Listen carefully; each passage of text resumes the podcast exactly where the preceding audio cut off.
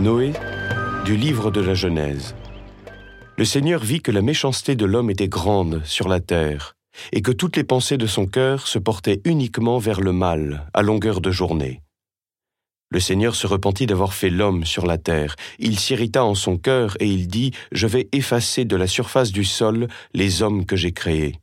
Et non seulement les hommes, mais aussi les bestiaux, les bestioles et les oiseaux du ciel, car je me repens de les avoir faits.